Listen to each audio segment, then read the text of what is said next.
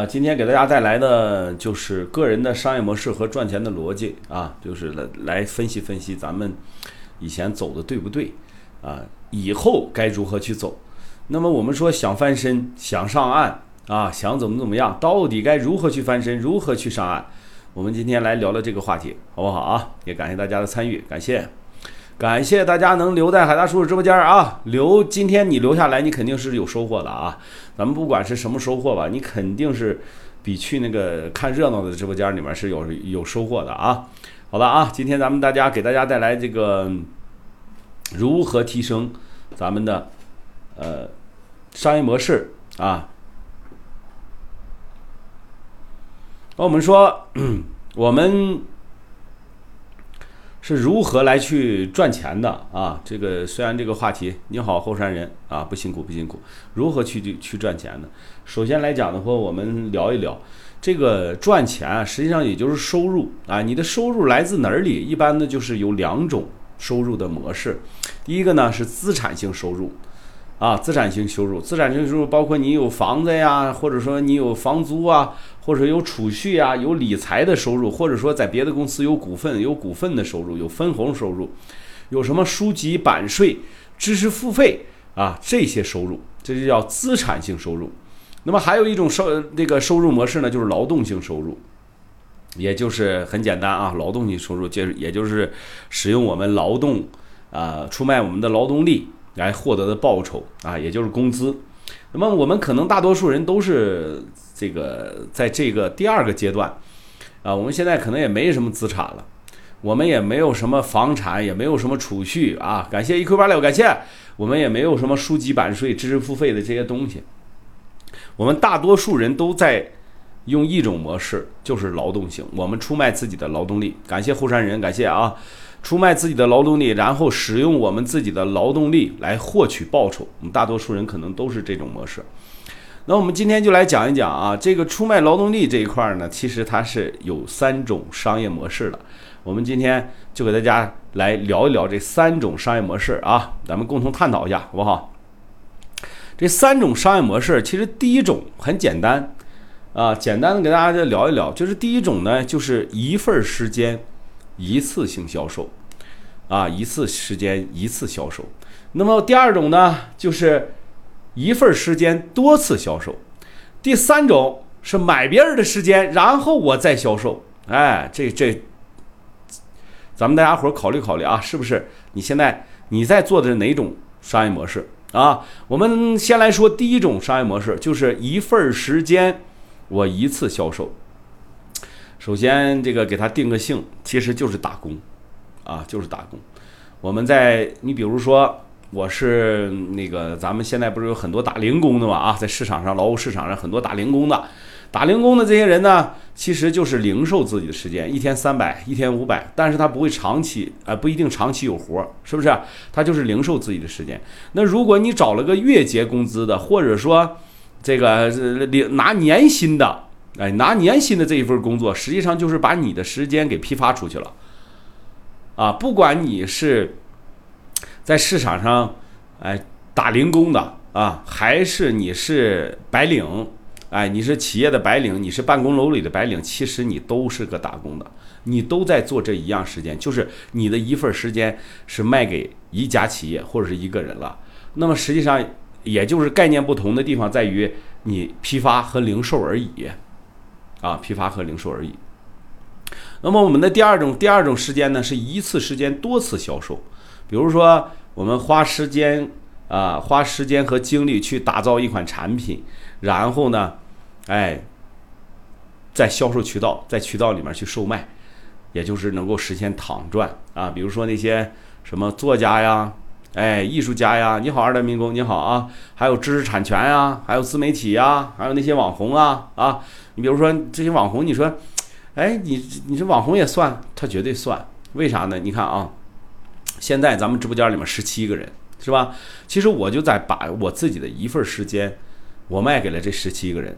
你好啊，二战民工，完了是，如果这个直播间里面有成千上万的人，就是我的这一份时间是卖给上万个人的。虽然呢。我们采用的是打赏的模式。你好，火麒麟，你好。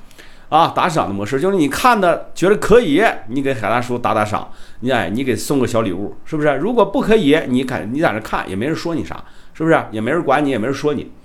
那么实际上就是产生了这样的一个道理，就是我的一份时间是等于说卖给了很多人，我这一个小的这个课件儿啊，我同时讲给一万人听，或者是我在这个直播间里面讲给十万人听。那么都是可以是有一个很好的一个效果的，就是一次时间一份时间多次销售。我们再举一个简单的例子啊，我现在上架我的这个九块九的小课程，完了，其实直播间里面有很多朋友可能已经是呃购买过咱们的这个小课程了。那这个九块九的小课程。就是我花时间和精力，感谢后山人，感谢啊，感谢老铁，花时间和精力去打造的这么款产品，然后我在短视频制作的过程当中，我把我的短视频，把我的这个链接挂到短视频上，或者我在直播的过程当中，大家看右下角啊，九块九的一个个新媒体如何去打造你的个人 IP，利用短视频去打造你的个人 IP，这样九块九的一个小课程。那么我去花时间，花了半个月时间打造了这一堂课程，我卖九块九，大家也可以看看，可能卖出去现在有四百多份了吧？啊，四百多份了。那么是不是一份时间？我把这份时间十五天的这个时间啊，十五天，当然了，不能说十五天连轴转啊，就是十五天，大概十五天的时间，我打造了这份产品。我今年的目标是卖它一万份。那么卖的一万份，是不是我的这一份时间多次售卖了？就是这么一个简单的道理。我们说第二种商业模式就是一份时间多次销售。那么我刚才说第一次第一种商业模式就是啊一份时间一次销售。就比如说我们二代民工，原来啊他的那个作品啊三维动画还是给哪个台做的啊？咱们央视给央视台做的一个三维动画的片头啊。那么他就赚了两千块钱，是吧？那个老板呢，买他的时间，再把他的时间给卖出去，赚了这份钱。所以今天我给你讲的是商业模式，个人的商业模式。那么他其实把他的自己的时间卖给谁了？卖给他的老板了。啊，他就等于说把自己的时间批发给他的老板，然后他老板再给他钱，有提成，啊，或者说，呃，这个这个给他开固定的工资。是吧？这就是第一种商业模式。那么，他的老板是哪一种商业模式呢？是第三种。我们说第二种商业模式是一份时间多次销售。那么第三种商业模式是买别人的时间再卖出去，这就是他的老板做的事儿。我买你小伙，我买你二代民工的时间，然后你给我做动画，你做完了以后，我就给你两千块钱提成。实际上我卖二十万跟你关一点关系没有，我论真卖跟你一点关系都没有，是不是？你只是拿你那两千块钱，或者说基本工资就可以了。我们说第三种商业模式是什么？实际上也就是低买高高高卖当老板，我能接着活儿，但是你未必，是吧？你二代民工，你说你做的好好不好？现在你没有那个名气，你没有那个实力，那那活儿找不到你啊，对不对？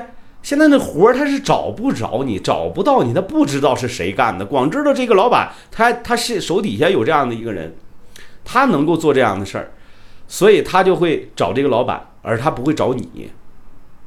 很简单一个道理啊。那我们刚才说了，第一份第一第一个第一个第一种模式是商业模式，就是嗯，去一份时间卖给一个人或者一家企业啊，或者是一个公司。那么我们就是说批发时间，或者是打零工。那么如何去跳出第一种商业模式？说我们这这一辈子我们要做这件事儿的，我们干到五十，干到六十，反正是我们是翻不了身了啊！你想，你给别人打工，你能翻翻多大的身？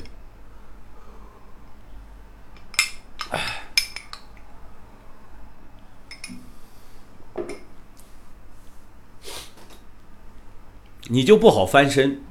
但是我们还是有办法去跳出第一种商业模式的。我们怎么说？第一个必要的条件就是提高你的个人能力，你要尽可能快的成长，让自己变得有价值或者是抢手，哎，别人会就会挖你来了。比如说以前有一个企业，可能有那些企业叫猎头公司，大家也都知道啊，猎头，啊，一看你的能力不错，人家过来就找你来了，说找你干什么？说你那啥吧，别给你这家公司干了，给你开太少，是吧？你上我们公司来，然后给你多开点儿，就是让自己变得强有价值和抢手啊，提高你的个人能力。现在你已经有个人能力了，那我建议你提高你的个人的知名度、影响力和信任度。哎，那么这个是怎么这个怎么去提高呢？就是用我们刚才说九块九的小课程里边就完全给你解答了这个问题。啊，你的个人能力现在有了，你觉得也可以了。但是呢，刚才我说了一个问题，啊，别人他会不知道你，他不知道你，他怎么去找你呀？他找不着你呀，是不是？啊，你说是你做的，对吧？那你的老板说，哎，这个玩意儿我随便找一大堆人都能做，对不对？他找不到你，只会找到你的老板，那怎么办？我们说提升自己的个人的信任度啊、影响力和知名度，还有提升你的竞争力啊，提升努力就是通过努力通呃提来提升你的工作场所这这个场所的竞争力，其实是个常识。如果你没有这个竞争力，你会你会呃会容易被裁员，或者说呃下岗啊，我们说下岗。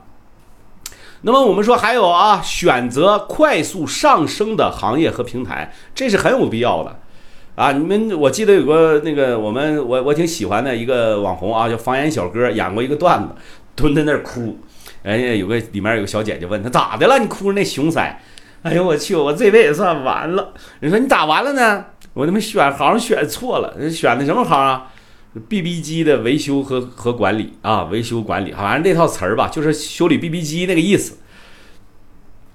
你品啊，是吧？那个 B B 机统共火了有五六年，那个呼台统共这几年就就完犊子了啊！你的声音再好听，也就在那里面服务五年嘛，对不对？是不是五六年也就完犊子了？那么要去快速上升期的行业和平台，这是有必要的。比如说，我们选择了什么？我们选择了在做在做短视频。那么其实短视频就是一个高速增长的一个发展的一个自媒体。那如果我们选择了去做短视频，它肯定要比你选择去做那个图文稍微的要好一丢丢，对不对？图文可能已经没落了，对吧？也不能说它没落了，它可能已经表现形式已经转换过来了。感谢傻二哥，感谢。那么你一定要选择快速上升的行业和平台，是吧？比如说。我们我们那个二代民工，他是做剪辑非常强，做动画做剪辑，是不是？那你如果他自己呢不去干，还是给别人打工，我估计他这辈子他翻身不了了。感谢我们的老韩头子啊，感谢老韩大叔，是不是？那如果说他自己选择的这个行业，比如说他去给别人去，还是在这个行业里面默默无闻、两眼泪的去给别人去付出，完蛋。那他怎么办呢？他指定是选择快速行业、快速上期的和行业和平台，比如说上上抖音来，或者说上一些别的自媒体来，把自己的知识利用这个这些平台给它打出去、爆出去，然后形成你的知名度、影响力和信任度，别的吸引力法则就会有人来找你，来帮助他做动画。哎，帮助他们企业做一些片头，或者说帮助他们企业做宣传片，或者说帮助他怎么怎么样，帮助他怎么怎么样，对不对？哎，这个就是你要选择快速上升的行业和平台啊，千万别要去修 BB 机了啊，修 BB 机那那你就完了，你这辈子算完了啊。还有要优先选择轻资产行业。我跟你说，为啥要选择轻资产行业呢？就是说，给你们指的这条路。你说你们要去，你现你说你现在你要学习啥？肯定要学习轻资产行业的东西，和轻资产行业里面的东西。我为什么？因为轻资产它是高度依赖人才的，高度依赖人才，它离不开你，你明白吗？比如李佳琦啊，你知道李佳琦的公司叫什么美美什么美美烙啊，是美什么公司啊？他那一个公司里面就李佳琦一个人，他是极度依赖他的。你想喝鸡汤？我现在就跟你讲鸡汤的，没事啊，你慢慢品啊。实体来，那去轻资产的行业里面也不是说没有实体啊，怎么能说实体就没人做了？咱们现在讲的啊，仅限于这二十八个人，是不是？又没来几万人，又没来几亿人，对不对？我能让他们不去做了吗？是吧？谁来讲，谁来听，谁来受益？再者说，就像你刚才说的，傻二哥说的，啊，你有这个思维了，你说实体都来谁来做，那你就去做吧。我们做不了，我们就不做了。你有这个想法，你就去做，是不是？我有群啊，我有群，我有社群，有自己的社群啊。大家说有自己的社群，然后你要是想加我的社群的话，去我的主页找我的个人号。然后找我的个人号，加我的个人号，我再给你拉群里面。不过有门槛的，我的社群有门槛的啊。是开通的商品橱窗，对，商品橱窗啊，小黄车就是商品橱窗啊。所以要优先选择轻资产行业。这个话只对什么说？我我再说一遍，再去重申一遍啊，我的观点啊，那个实体我们做不了，只是对那些做不了实体的人来说的。或者说叫负债累累的人，或者是说叫现在的创业者，啊，没有什么资金的创业者，为什么？我们没有钱去做实体啊，啊，你让我去开个厂子去，那厂子一投几百万，我上哪去做去？我怎么去做去？是不是？我没有那个钱，我没有那些实力去做，实力不允许，那我们就聊点实力允许的事儿，是不是？我们要聊点实力允许的事儿，啊。所以我告诉你，优先选择轻资产行业。那么轻资产行业是什么呢？比如说广告业、新媒体行业、自媒体啊，它都是高度依赖人才的。你越重要，你就越值钱。它不像那些，比如说啊，有一些大型的什么国企呀，或者说什么事业单位啊，你去了以后，你狗屁不是。你可能在那儿学的那些东西啊，就为了这个东西去学。你到市场上来，你得重新再学。为什么？因为没用，因为你就在那个体制内去做的这件事儿，对吧？实体肯定有人做，你不用担心啊，你也不用用又操心这些事儿。我今天只是针对于那些没有实力做实体的人，咱们来聊这个事儿，好吧？啊，咱们不用操心那个实体的事儿啊。你像盖房子有万科，对吧？有万达啊，有什么恒大。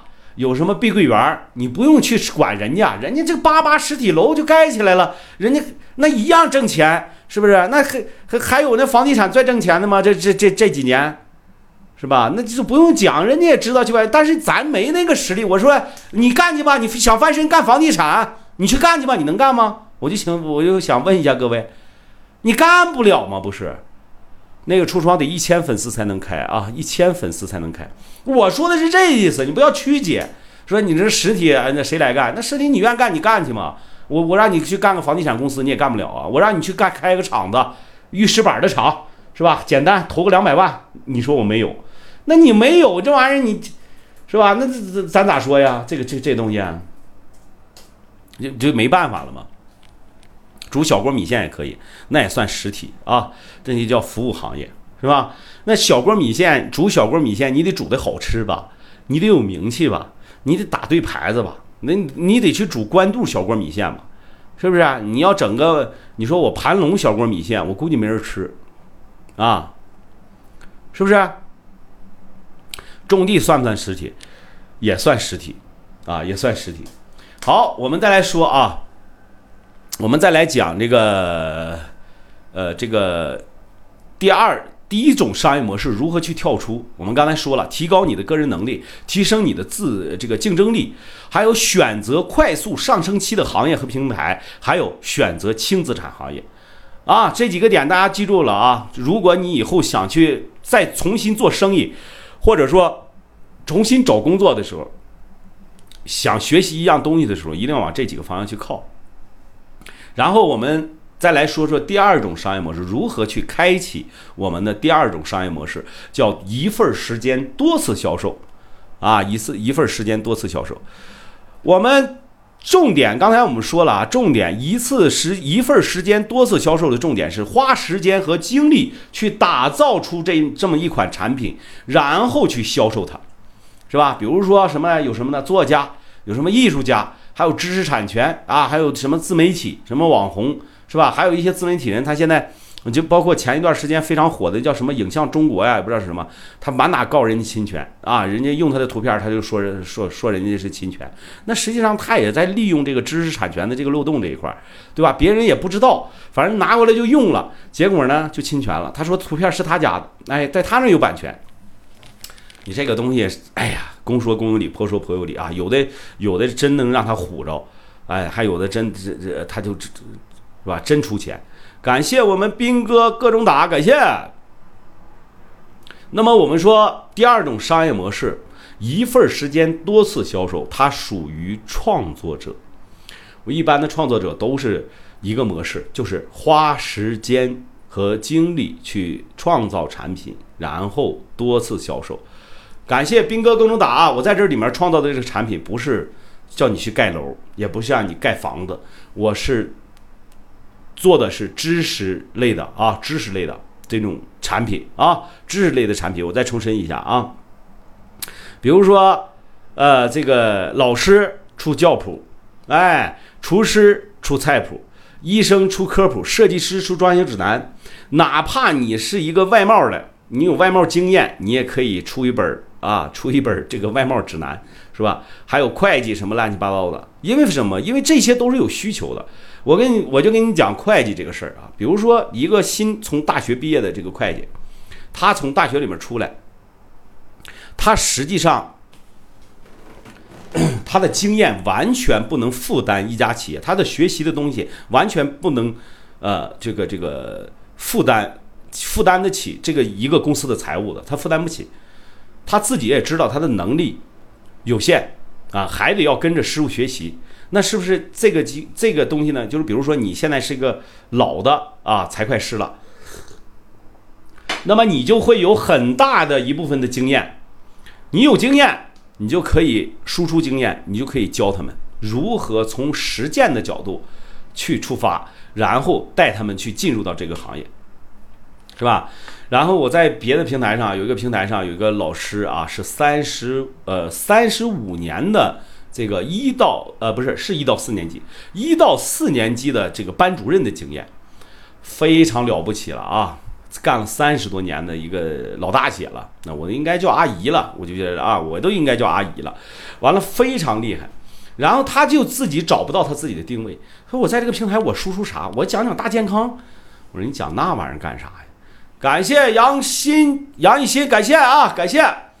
为什么要说你你你做自媒体输出，或者说你做你想去靠这个东西去吸引人、获得粉丝、获得关注的话，是必须要去做你最擅长的。你觉得大健健康你擅长吗？而且大健康不明而喻，咱们大家伙都知道，现在大健康都在玩的啥？是不是啊？乱七八糟玩的也乱啊，玩的东西也也也也也不招不招不招人稀罕。你在拿你最擅长的东西。去跟你不擅长的去做比较，你觉得你合适吗？你比如说一到四年级，他教的是班主任，是吧？他一直在带班。那好，你可不可以啊？你可不可以去出个教谱啊？就辅助一下我们的家长。我们有孩子一到四年级的孩子，那个作业呀，天马行空，是不是？我们都不会了。现在我们都二十多年没上过学了，上哪会去？是吧？你是能不能出个教谱？能不能出个心理的东西？啊，或者说你在直播的时候能不能讲述这些？是不是？这些都是可以你最擅长的东西。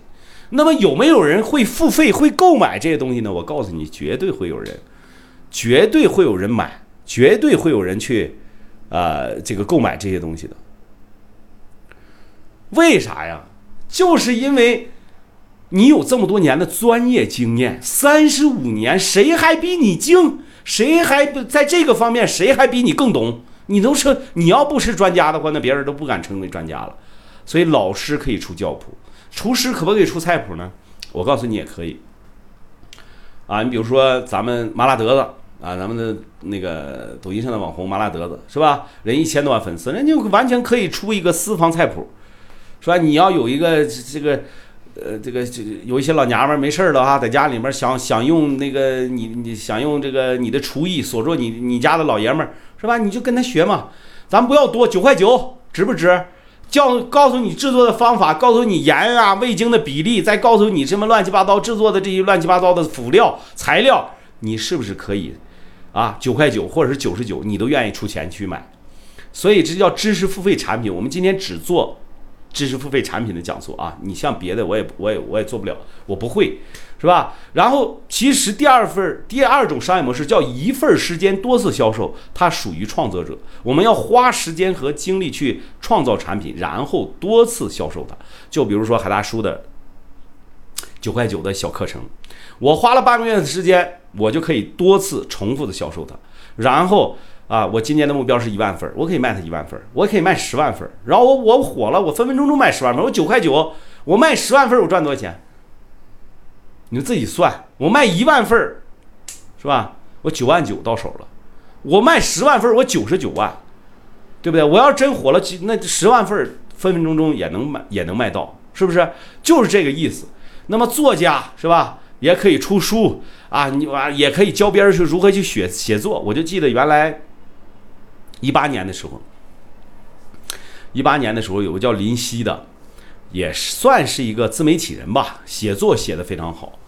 然后呢，他就建了这么样一个社群，这个社群呢收一万两千八，教别人如何去写作啊。当然了，这个我我也不知道，呃，这个教的好不好，因为我也没花那一万两千八。但是他那个社群迅速就干到两三百人，两三百人是什么概念？一个人就交一万多块。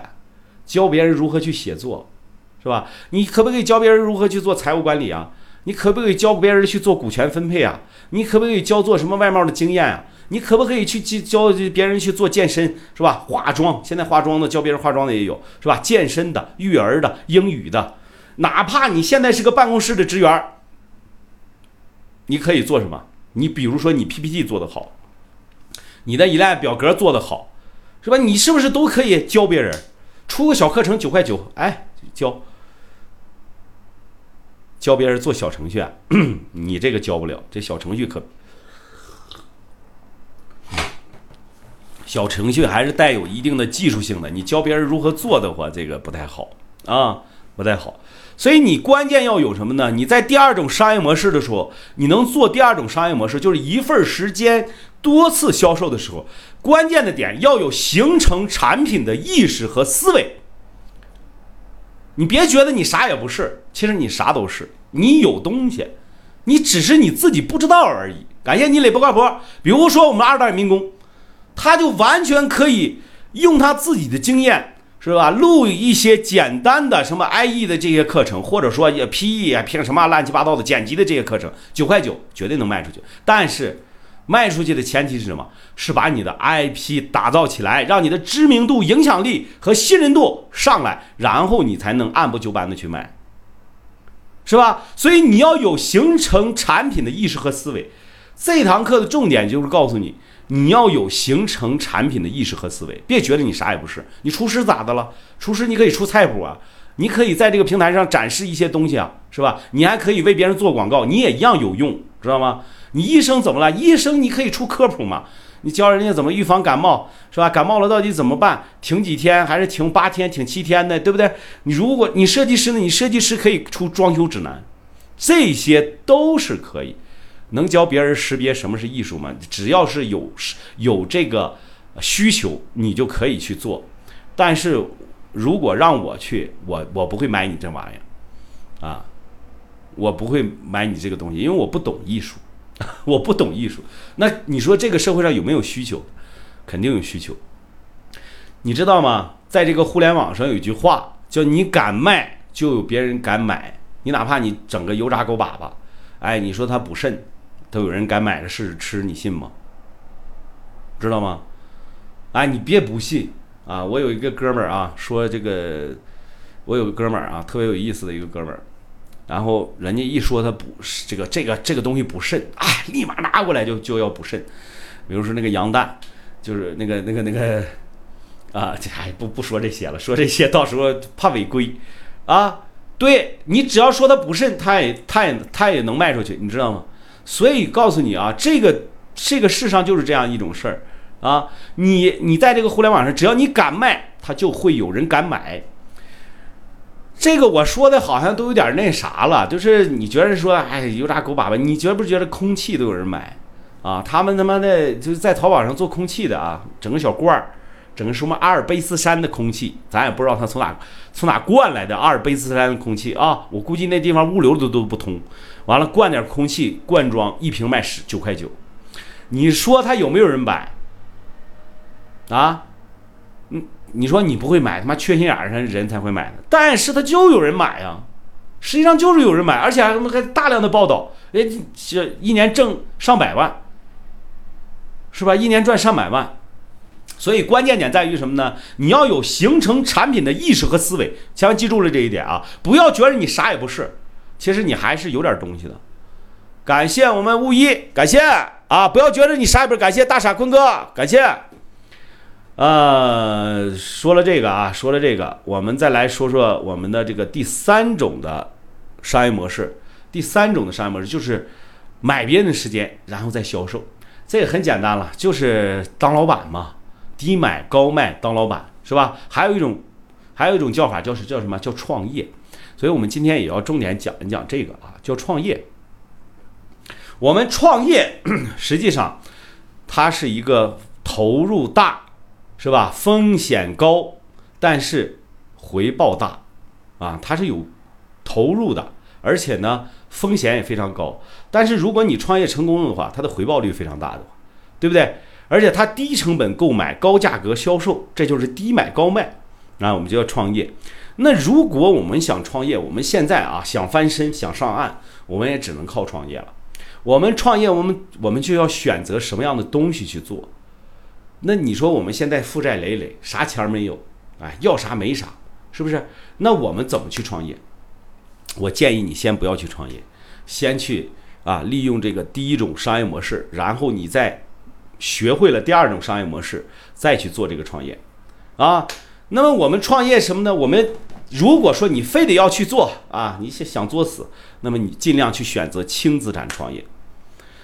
轻资产创业，它的盈利主要是通过技术设计、策划、品牌、智力资本，还有知识资本管理为核心的价值创造来实现的。记住这句话啊，它是通过什么呢？你的技术、你的策划能力、你的品牌资品牌力，还有你的智力资本，还有你的智慧这个知识资本，还有管理为核心来创造的，来实现的。然后，它属于什么呢？低资金投入、小资产规模、轻资产形态、重知识运用、高投资收益的这种模式，叫轻资产创业。千万要记住了，轻资产。我觉得我们刚才说的这个，呃，这个呃一系列的东西啊，比如说要有形成产品的意识和思维，其实就是在创业。感谢保姆车服，感谢关注，感谢易苦的关注，感谢过去过去过去的过去关注啊，感谢。然后我们为什么要选择轻资产行业呢？就是因为它的小资产规模是吧？低资产投入、低资金投入，就是因为它钱儿投的少嘛。你说你现在你也没有那么多钱了，你说你干啥去？